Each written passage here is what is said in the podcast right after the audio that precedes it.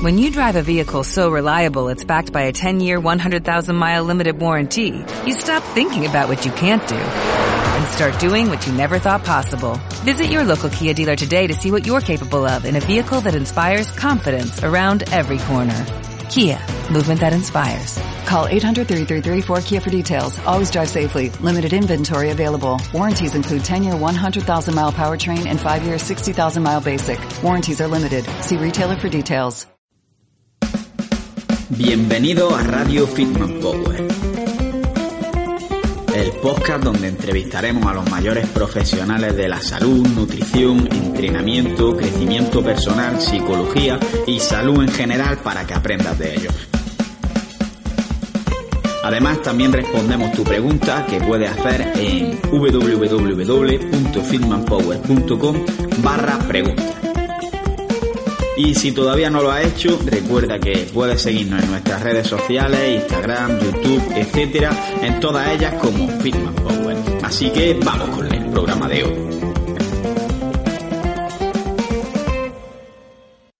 Muy buenas, hijos del hierro, y bienvenido a un nuevo episodio aquí en Radio Fitman Power. Hoy tenemos con nosotros por segunda vez aquí en el podcast a Jean Sebastián Henao, que viene directamente desde Colombia, parcero ahí, y que ya nos estuvo hablando hace un tiempo sobre el problema del valgo de rodilla y el varo de rodilla, y en esta ocasión vamos a ir un poco más abajo y vamos a hablar sobre los pies valgos y pies varos, es decir, lo típico de si eres pronador o supinador y cómo puede afectar a tu salud y a tu rendimiento. Como siempre, divido la entrevista en dos partes, esta y la de la semana que viene. Y esta primera vamos a tratar temas como qué son los pies valgos y pies varos, cuáles son las consecuencias que puede tener todo esto en tu día a día, en tu entrenamiento, etcétera. Hablamos también brevemente sobre el calzado minimalista y sobre los beneficios de andar descalzo en los niños sobre todo. Y por último, vamos a ver cómo podemos detectar los pies valgos o los pies varos. Así que os recomiendo que escuchéis la entrevista completa porque vais a aprender bastante y este tipo de problemas son problemas que muchas veces tenemos y no lo sabemos. Así que pues es interesante conocerlos porque dan lugar a otro tipo de problemas derivados de esto. Últimamente siempre estoy recordando al principio del podcast además que he creado un grupo de Telegram que se llama Los Hijos del Hierro y que la verdad que hay bastante buen ambiente ahí, compartimos información, nos ayudamos uno a otro, así que si queréis uniros, pues poned en el navegador www.fitmanpower.com barra telegram y ya directamente os da la opción de uniros. Así que nada, allí os espero. Un saludo y os dejo con Jean. Escucha cómo suena, voz imposible va a llegar ya, nadie me va a frenar, ahora soy yo el que se va a levantar. Escucha cómo suena. Bueno, pues estamos aquí hoy con Jean Sebastián, que viene aquí desde Colombia. Él es fisioterapeuta, ya lo tuvimos aquí otra vez. Y estuvimos hablando sobre la rodilla valga y rodilla vara. Y sin embargo, en este caso vamos a ir un poquito más abajo y vamos a hablar sobre pies varos y pies valgos. Antes de nada, darte las gracias por haber querido venir otra vez al podcast. Se ve que te gustó, has decidido al final repetir. Yo también te lo he dicho varias veces. Y por otra parte, que por si alguien no escuchó el audio anterior, que te presentes brevemente, nos cuentes un poco quién eres y cuál es tu historia. Bien, primero que todo, muy buenas tardes, tarde en España, días aquí en, en Colombia.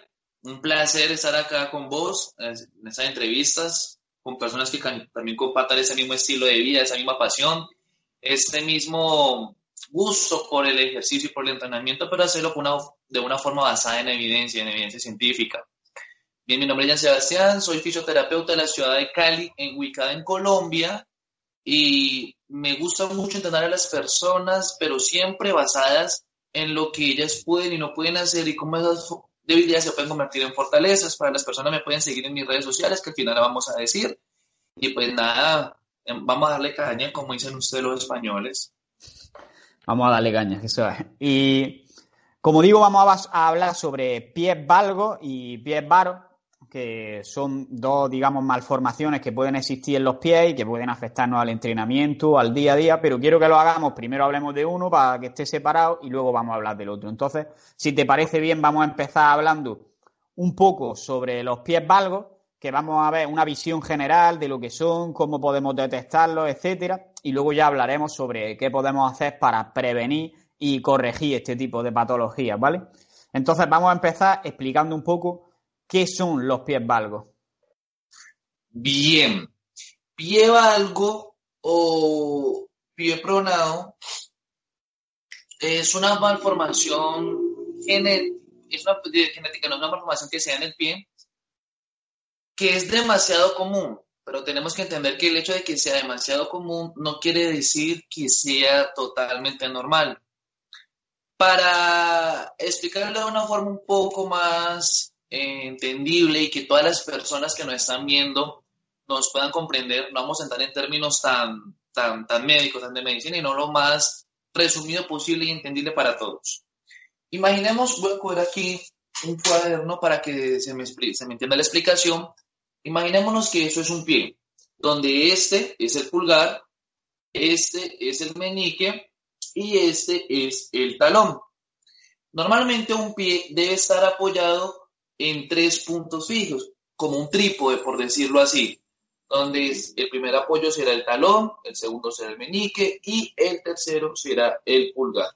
Si nosotros nos damos cuenta, se va a formar una especie de triángulo imaginario. El pie, para que esté totalmente apoyado y para que el peso se distribuya de forma totalmente igualitaria por todo el pie, deben existir esos tres puntos de apoyo. Cuando no se tiene completa estabilidad y cuando uno de los puntos de apoyo está inestable y, se está apoyando solamente sobre dos puntos o se está dando más el peso sobre dos puntos de apoyo, sea sobre el talón y el pulgar o sobre el talón y el meñique, el pie va a presentar unas mm, como una especie de, malformaciones a la hora de caminar en el patrón motor. Entonces, el pie valgo quiere decir que el pie estaría hacia adentro, girado hacia adentro, y eso afecta el desempeño tanto en la caminata, en la trotada, en la corrida y a modo general en cualquier ejercicio que se haga. Como les digo, entonces el pie está ligeramente hacia adentro, hacia adentro. También se conoce como pronado. Esa es la principal causa del por qué se presenta eso. Vale, entonces digamos que es un defecto en la postura que en lugar de distribuir uniformemente o en la medida de lo posible uniformemente el peso en el pie, en el talón, en el pulgar y en el meñique, está menos en el meñique y está en el talón y en el pulgar la mayoría de la carga de nuestro cuerpo, ¿no? Correcto. Vale, ¿y esto se suele producir de forma simétrica en los dos pies o es más asimétrico? Eh, hay de los dos casos. Normalmente, eh, a veces se, se es más pronunciado en un solo pie que en el otro, o a veces han habido casos en los cuales, mientras que en un pie está girado hacia adentro, en el otro está girado hacia afuera, que ya hablaremos de eso. Entonces no tiene que ser algo realmente eh, simétrico. Pueden que los dos estén girados hacia adentro, pero uno presenta más la distribución incorrecta del peso que otro. Y esto, pues, puede, puede ser ocasionado por múltiples cosas. Cosas tan básicas como, por ejemplo, mm, no sé qué tan común sea en España, pero aquí en Colombia, las mujeres para hacer espera, por ejemplo, tienden a pararse sobre un solo pie, sobre un solo pie, y el uso constante de tacones que genera inestabilidad al caminar, la aparición en algunos casos del famoso juanete, que es cuando en algunos eh, zapatos tienden a tirar los dedos hacia adentro en forma de punta y comienza a aparecer ese juanete, también puede ocasionar esto que se distribuye de forma incorrecta el peso. El mero hecho de trotar, correr o caminar con zapatos que no son los adecuados, que distribuyen la carga de forma incorrecta y que generan una, un mayor impacto en los pies, también puede afectar esto. Entonces, eh, no es que se presente de forma simétrica, se puede presentar, incluso puede tener un pie sano y el otro pie bueno, entonces no es que sea algo para, para que digan obligatoriamente que si lo tengo en un pie, lo tengo que tener en el otro. No, es totalmente falso ese pensamiento. Vale, y ahora que sabemos un poquito lo que es, eh, una pregunta que me surge es si puede existir esta, esta patología si hay diferentes tipos de pies valgos o diferentes niveles pueden existir, si hay alguna clasificación. Sí, claro, está el, está el pie neutro, pie pronado, o como les digo, pie pronado, pie valgo, y está el super pronado. Eh, dependiendo, es que comprender que siempre, hasta cierto grado, las articulaciones no son idiotas, nuestro cuerpo no es idiota, y hasta cierto grado, eh, eso es permitido, común, eh, como una especie de rango en el cual no va a ser tan perjudicial, por decirlo así. Pero cuando ya se excede ese grado, entonces ya es cuando comenzamos con el superpronado o super supinado, que ya lo hablaremos de ese, en el cual se ve claramente como incluso el tobillo está hacia, girado hacia un lado. Entonces, eh, sí son así clasificaciones. Hasta cierto punto, hasta cierto punto, no es como les digo, no es que sea algo normal, pero el cuerpo lo puede manejar, darle un poquito de manejo en esa parte. Porque como ya les dije, nuestro cuerpo es adaptado eh, para moverse, también es adaptado para cierto tipo de rango eh, incorrecto, por decirlo así, y eso lo vemos claramente todos los días en el hombro, en las rodillas, pero el hecho de que no nos lesionemos una vez y el hecho de que no lo hayamos hecho, de que hasta ahora no tengamos ningún problema en cierto grado, en cierto grado de, de, patología, por decirlo así, no quiere decir que no debamos prestarle atención a eso. Entonces, lo que quiero hacer mucho énfasis con esa parte es que si bien nuestro cuerpo puede asimilar ciertos grados de rango extra, no hay por qué abusar de eso y tampoco no hay por qué no coger cartas en el asunto si ya sabemos que enfrentamos cierto tipo de problema. Lo que quiere decir exactamente es que si tenemos, digamos, una mala postura, puede que ahora mismo sea a un nivel tan pequeño que no nos vaya a causar problemas ni a corto ni a largo plazo, pero que es probable que esa mala postura vaya más, que nos vayamos acostumbrando más a esa postura y al final sí llegue a un nivel en el que nos empiece a dar problemas. Entonces, mejor atacar el problema cuanto antes y ponerle una solución lo antes posible, ¿no? Claro, y sobre todo para las personas que están entrenando, que la mayoría de las personas que ven tu canal son ese nicho geográfico, personas que entrenan, que hacen ejercicio, que hacen peces, tenemos que tener presente que cuando nosotros le añadimos cargas a nuestro cuerpo, más de la que pues nosotros pesamos, entonces esto puede acentuar un problema. Voy a colocar un caso sencillo. Una persona de 70, de 70 kilos, una persona promedio, por decirlo así, eh, pongamos que el cuerpo ya está, ya está asimilando o ya se acostumbró a tener ese pequeño algo en ese rango de peso, 70 kilos. Pero pone que esa persona comienza a hacer sentadilla y logra alcanzar un RM de 120 kilos sin contar barra, 140 con barra, pongámoslo. ¿Qué quiere decir eso? Que tiene un RM del doble del peso, pero en realidad el, el, el tobillo, el pie, tiene tres veces 70 kilos los 70 de la persona y los dos, las dos veces de, la barra con, con, los discos. ¿Qué quiere decir eso? Si esa pequeña morfología, esa pequeña dismorfia ya estaba, se va a acentuar muchísimo más y ahí, con el pasar del tiempo, que eso se va asociando, se comienza a, a generar mucha confusión, se comienza a, con el pasar del tiempo a generarse más ese valgo, a acentuarse más, ya comienza a hacerse más grande. Entonces, es ahí donde vienen las, lesiones. ¿Por qué? Por no detectar las cosas a tiempo o simplemente por negligencia. Entonces, como tú dices, puede que ahora al corto plazo no sintamos nada. Y es verdad. Como ya dije, el cuerpo hasta cierto grado puede tener un rango de movilidad. Pero ¿qué pasa cuando a eso le estamos añadiendo cargas extras? Entonces, Ahí es donde vienen los problemas. Y ojo, eso no quiere decir que no debamos alzar pesado. No, eso no quiere decir para nada eso. Debemos hacerlo. El problema es que cuando para alzar pesado no vemos lo que hay detrás, no vemos cómo está nuestro cuerpo y si realmente él está preparado para manejar esas cargas. Obviamente, primero hay que empezar por la base, por aprender a movernos y después darle más intensidad a ese movimiento. Es algo que hemos hablado aquí ya bastantes veces. Y pasando un poquito ha estudiado un poquito más este tipo de patología. Ya hemos visto lo que es de una forma muy por encima. Pero ¿qué consecuencias tiene tener, puede tener este defecto postural en, en, nuestro día a día, en el entrenamiento, etcétera? Bien, pensemos en el cuerpo como una cadena que está totalmente conectada, no la pensemos como en algo aislado.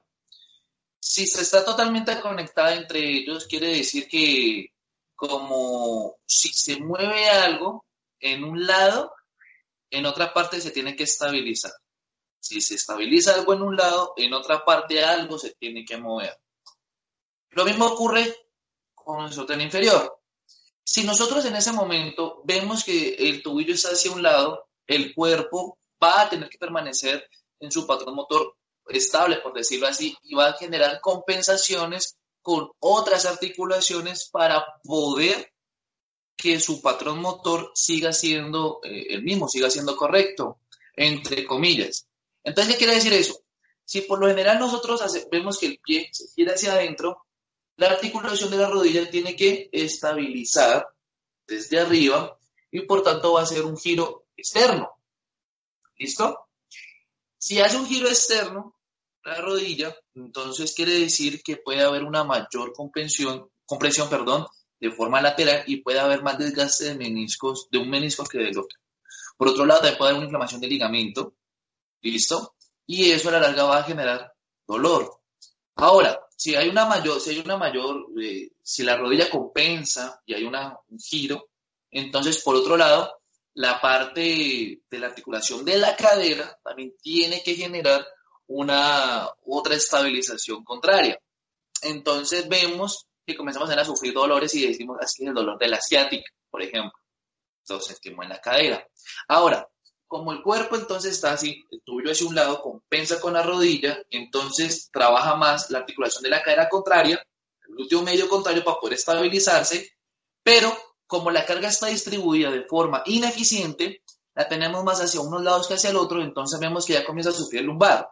La espalda baja contraria para poder darle un poquitico de compensación a esa sobrecarga que tiene un lado contrario, en este caso del otro lado, del glúteo. Entonces compensa el lado, la carga contralateral de la espalda baja. Entonces comenzamos a tener recadencias y dolores en el lumbar, en la espalda baja, y decimos es un espasmo muscular, me dolió el ejercicio, etc. Compensa entonces el lado contrario lumbar y vamos a ver que para poder permanecer estables y derechos, entonces el cuerpo va a compensar con el lado contrario eh, de los hombros. Entonces ya comenzamos a sufrir también molestias y dolores acá. contraemos demasiado los músculos contrarios y entonces a lo último eso también comienza a presentar problemas, vemos que se acumula demasiado estrés en un lado del hombro más que en el otro, eh, en un press militar, por ejemplo, vemos que la movilidad entre uno y el otro no va a ser la misma, se comienza incluso hasta a ver cambios en la parte hipertrófica, vemos como un lado está más hipertrofiado que el otro, dependiendo de la zona donde se encuentre, etcétera. ¿Todo por qué? Porque un problema de uno de los lados de nuestro cuerpo está haciendo una mala compensación y entonces el cuerpo tiene que empezar a ubicar todas las otras ramas de musculares para poder entonces hacer esa compensación y que sigamos en un patrón motor, en un desempeño entre comillas normal. Esto hablando de una persona que no entrene, que no entrene, con el mero hecho de caminar, con el mero hecho de caminar puede presentar todo ese tipo de problemas. Ahora, si a eso nosotros le sumamos una persona que entrene, sea en un gimnasio, sea un sprinter, sea una persona que haga natación, bueno, en fin, los deportes de muchos. Dependiendo la, el movimiento del gesto específico de la persona, cierta articulación puede sufrir más que otra. Hablando netamente de la parte de pesas, por ejemplo, entonces vemos como después hay un desgaste articular más grande en un lado que en el otro un patrón eh, motor inestable y eso a la larga es cuando facilita otro tipo de lesiones. En este caso, esta patología puede ser facilito para que alguien sufra un esguince. Entonces está corriendo o está haciendo pesas, entonces puede sufrir un esguince. Puede provocar compresiones patelares, puede provocar también lesiones en la rodilla, inflamación del ligamento, ruptura de este, puede presentar problemas acetabulares, puede presentar incluso ligeras compresiones en, el, en, los discos intervertebrales. todo ocasionado por un problema de, tobillo. Pero no es de, de pie, perdón. No es en sí el problema que porque yo tengo este problema de pie voy a ocasionar todo esto. Pero es importante comprender que en el peor de los casos puede pasar esto. Pero es importantísimo saber que por una articulación que sea mala pueden sufrir las otras como efecto reflejo y como consecuencia de una mala estabilización. Esto en parte es bueno. ¿Por qué es bueno? Porque entonces si nosotros no tuviéramos eh, que, nuestro cuerpo tenga ese mecanismo de defensa, no podríamos entonces realizar correctas acciones. Si nos damos cuenta, el cuerpo tiene que hacer esto para poder tener su día a día común y corriente. El problema con eso es cuando ese día a día común y corriente no está bueno y entonces sobrecargan ciertas partes sobre, por encima de otras. Esas pueden ser las consecuencias a corto y a largo plazo. Y a largo plazo, si bien no deberían operarse, hoy en día se hemos descubierto que el ejercicio es la mejor medicina para, para prevención y para tratamiento de lesiones, todavía hay muchas personas, muchos doctores, muchos fisioterapeutas que recomiendan la operación como primera medida de seguridad. No debería ser así, pero aún no nos hemos dado cuenta que vez tras vez numerosos papers, numerosos estudios han demostrado que el, que el ejercicio puede curar muchísimas enfermedades. Y esa adaptación motora se puede dar, pero como no la hemos descubierto todavía o no nos hemos querido dar cuenta de eso, entonces facilito en tu clínica de confianza, en tu hospital, van y te operan. Ahora, te operan y las readaptaciones articulares son demasiado complicadas y en muchos casos las personas no quedan completamente igual previo a la operación. Y esto quiere decir que, como decimos aquí en, en Colombia, te jodió de por vida. Entonces, ya te, te tiró el entrenamiento de la forma como lo venías haciendo, simplemente por no poner cuidado a ese patrón motor. Estas pueden ser las consecuencias a largo plazo. Vale, eh, como ha dicho muchísimas cosas, voy a intentar sintetizarlo un poco. Y al final hemos dicho que es una mala distribución del peso en el pie. Y hay que tener en cuenta que el pie es, digamos, como el cimiento de nuestro cuerpo. Eh, el cuerpo al final no deja de ser una estructura que si estamos erguidos en una posición correcta es autoestable y no tienes que forzar ningún músculo ni hacer fuerzas excesivas para mantenerte en pie. Sin embargo, si estamos modificando la carga que tenemos en el cimiento, que sería el pie, lo que está pasando es que tenemos que ejercer fuerzas en otras direcciones para que el cuerpo se mantenga en pie. Es decir, yo, por ejemplo, tengo aquí esto, esta torre, ¿no? Con, dos bolígrafos. Si esta parte del pie se tuerce un poco para el lado, ya esto se me quedaría así. A lo mejor esto así no es estable y tiene que hacer así para mantenerse. Entonces, eso va a originar una cadena de compensación de fuerza a lo largo de todo el cuerpo que únicamente esté apoyando mal el pie puede generarte problemas en las rodillas, en las caderas, en el lumbar, en los hombros, etcétera. Esto en el, día, en el día a día obviamente te va a afectar. Pero ¿qué pasa si a esa torre además le metemos arriba una carga de 5 toneladas? Que va a afectar mucho más, la torre se va a caer mucho antes. Pues lo mismo va a pasar con el entrenamiento. Si no tienes bien la base, al final el entrenamiento puede que incluso te perjudique más de lo que te está haciendo. ¿Significa esto que tenemos que dejar de entrenar? No, significa que tenemos que adaptar el entrenamiento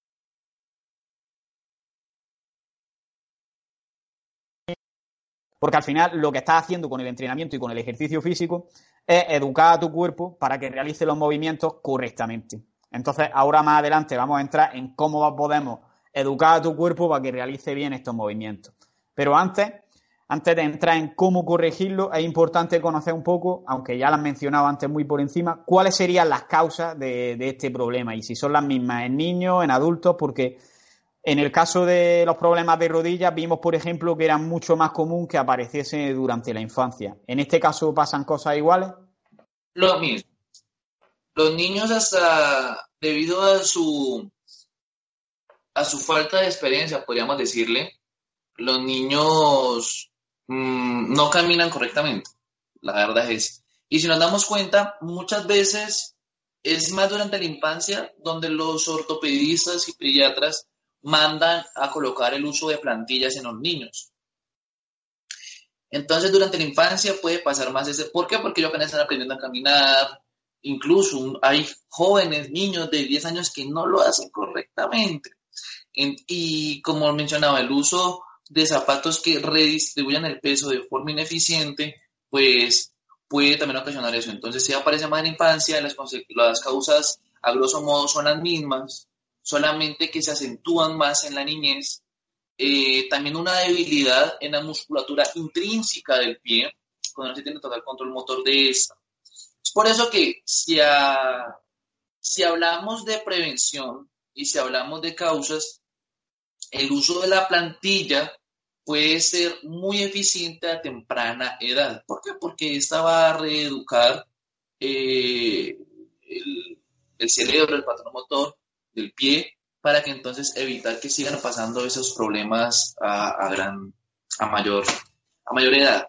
Sí, se produce más en la niñez. No quiere decir, no quiere decir eso que en la, etapa adulta no, no se presente, pero por punto de comparación pasa más en la parte de la niñez.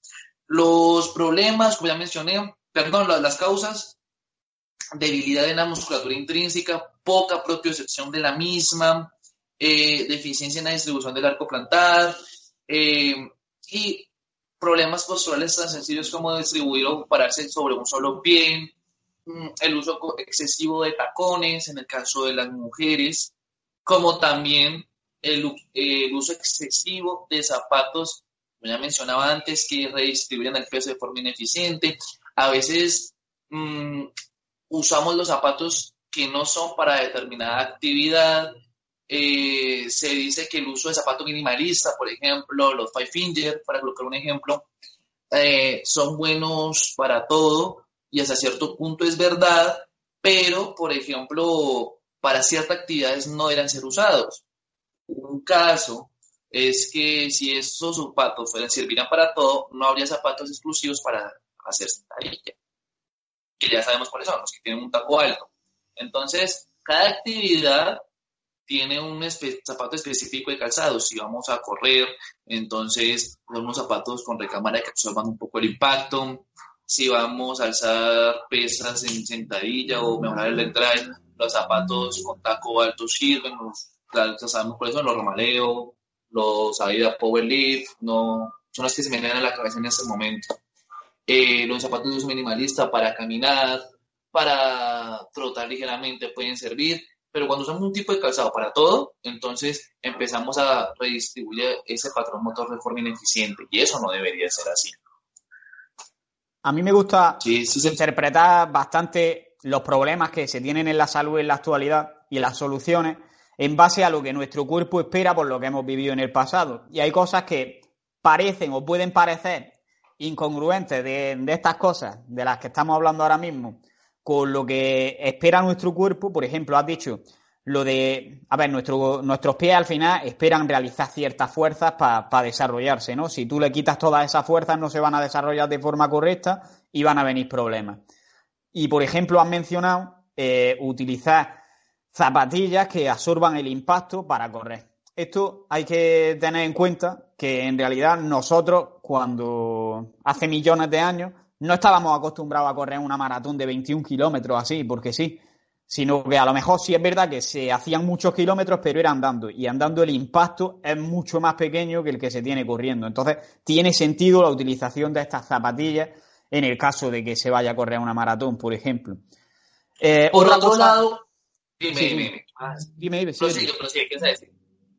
que otra cosa es, en el caso de los niños, te quería preguntar si puede ser conveniente que pasen el mayor tiempo posible descalzos o con unas zapatillas que, que, sustituyan la menor cantidad de fuerzas posibles para sus pies, porque al final, como es la época durante la que se está desarrollando el cuerpo. A eso iba a, eso a decir, en cuestión de estar eh, mucho tiempo descalzo. Hay un argumento hay un argumento que dicen las personas que antes nosotros, nosotros mantenemos descalzos. Hay tribus africanas que corren grandes distancias descalzas. No la tengo en ese momento presente, pero creo que tú has escuchado hablar de, personas que, lo, que corren distancias larguísimas estando descalzos e incluso son demasiado veloces. Eh, algunas poblaciones de Jamaica lo hacen. Eh, son las que se me vienen en ese momento a la cabeza. Hay más, pero la verdad, para no decir datos incorrectos, no, no la recuerdo en ese momento de otras tribus y otras poblaciones que lo hagan. Eh, sí, es totalmente cierto. Lo que acabas de decir, hace muchos años nosotros teníamos otro tipo de calzado, si es que existía, para otro tipo de actividades. El problema y respondiendo a lo que tú dices es, hoy en día el mundo no es igual. ¿Sí o qué? Si nosotros aplicamos ese mismo, ese mismo pensamiento, quiere decir entonces que al igual que antes, tendríamos que tener las mismas normas de salubridad para cocinar, por ejemplo. Pero vemos que eso no es así. Entonces, antiguamente, si bien sí existían esas personas, las actividades que hacían, el uso tecnológico que tenían, entre otras cosas, estaban adaptados para que, en este caso específico, lo hicieran no descalzo o con otro tipo de calzado sencillamente. Hoy en día no es así. Si nosotros desde chiquiticos empezamos, un ejemplo, a andar siempre descalzo, créeme que nuestro cuerpo se va a acostumbrar a estar siempre descalzo. ¿Listo? Se va a acostumbrar a eso, vamos a adaptarlo a esa parte. ¿Cuál es el problema de esto? Que en nuestro día a día no estamos descalzos. No lo estamos. Entonces, desde estética, desde eh, portar uniformes, desde reglamento interno de, empresas o de colegios, entre otras cosas, vemos que tenemos que cumplir ciertas normas. ¿Listo? Entre eso, por ejemplo, el uso de zapatos.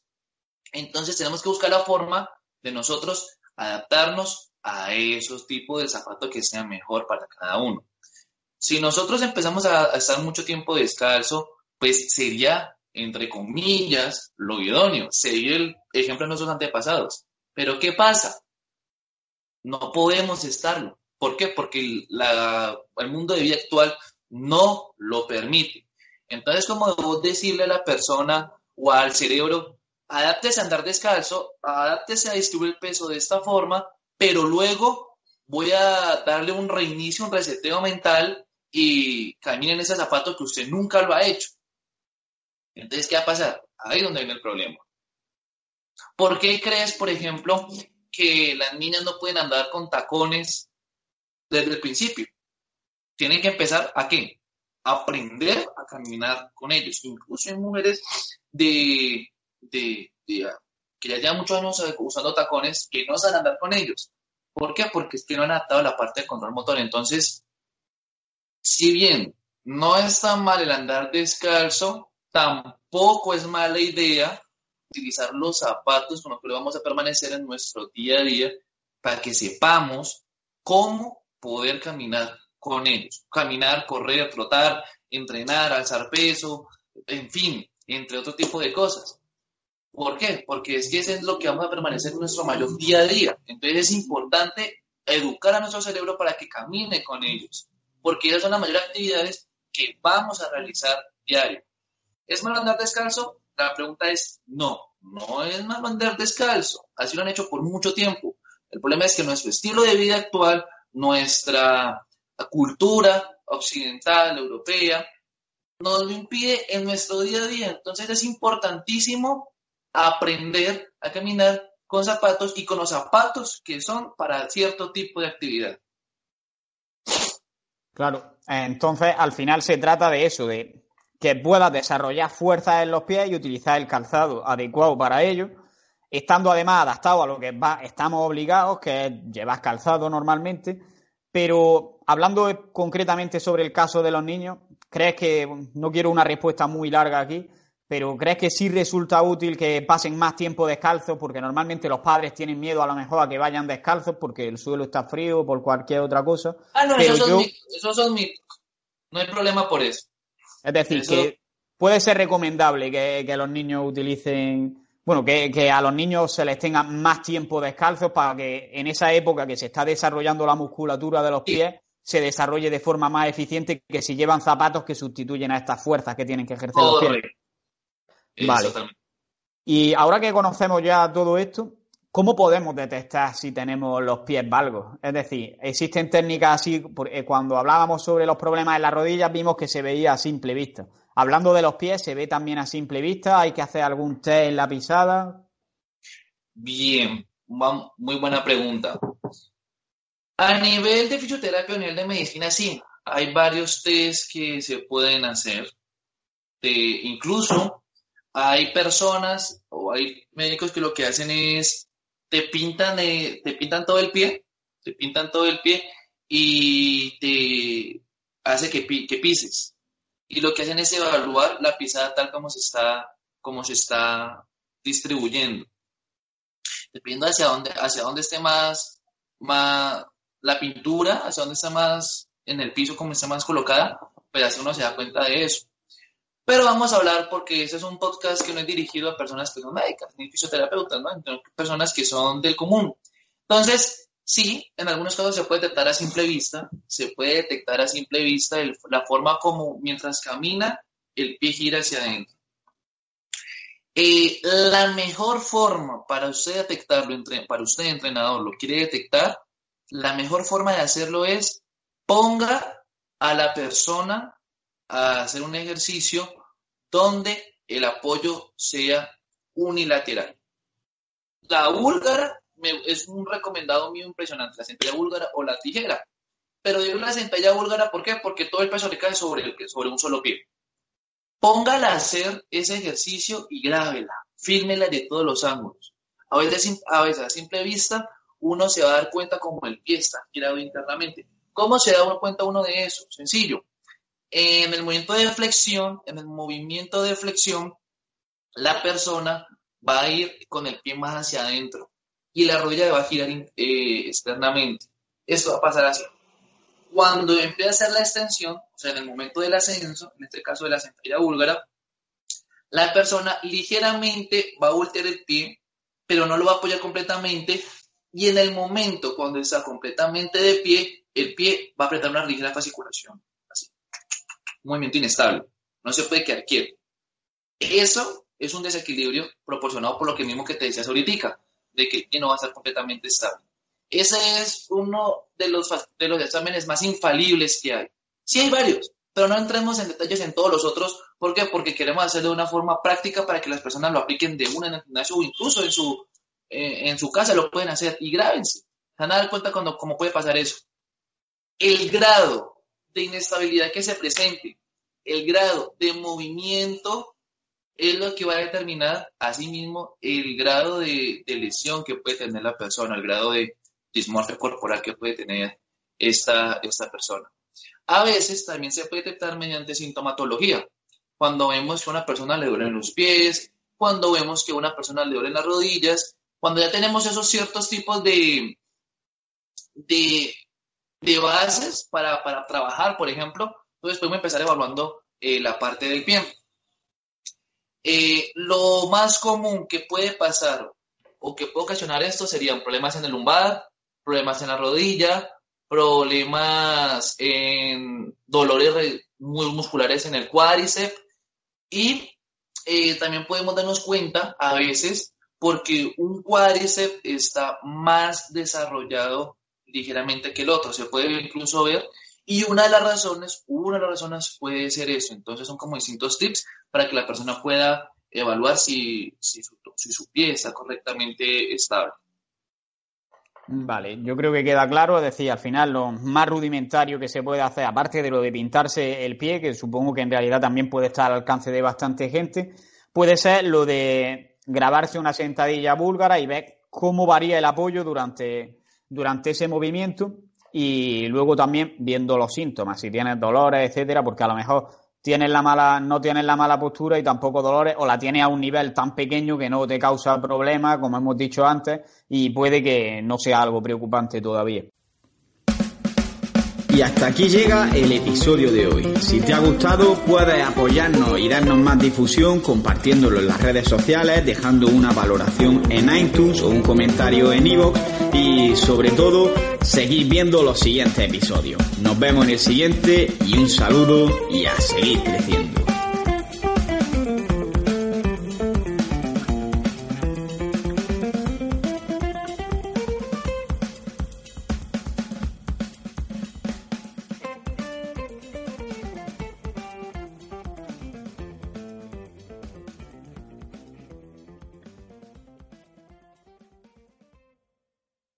En Sherwin Williams somos tu compa, tu pana, tu socio, pero sobre todo somos tu aliado, con más de 6.000 representantes para atenderte en tu idioma y beneficios para contratistas que encontrarás en aliadopro.com. En Sherwin Williams somos el aliado del PRO.